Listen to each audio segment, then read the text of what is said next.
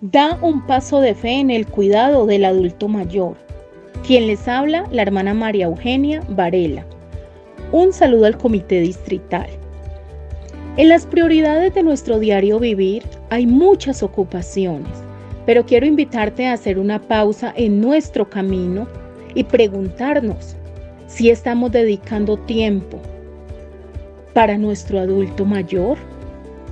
¿Sabes algo? A ellos les encanta que les prestemos atención cuando nos cuentan sus historias.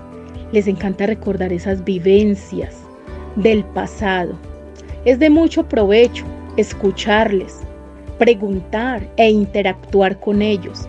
Ese tiempo se vuelve genial para ambas partes. El tener cuidado de ellos incluye brindar afecto y atención tener paciencia a la hora de escucharlos y aún si salimos a caminar, ya que sus pasos no son tan ligeros, sino que se van volviendo lentos. Tener detalles, sorprenderlos, llevándoles una visita inesperada o llevándolos a un lugar donde ellos les agrade ir. Tal vez llevarles una comida que les encante o sacarlos de allí de la casa y llevarlos a un sitio donde ellos se sientan bien.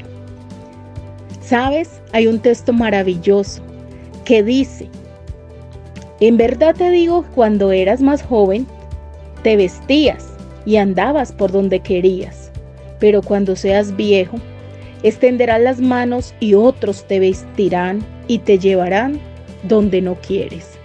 San Juan 21, 18.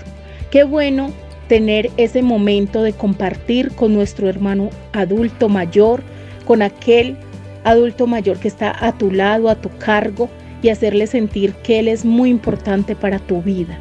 Hacerle sentir esos momentos agradables, esos momentos que Él tal vez no se lo esperaba, pero que tú le vas a rodear de afecto y amor. Recuerda, da un paso de fe en el cuidado del adulto mayor. Distrito número 4. Trasciende.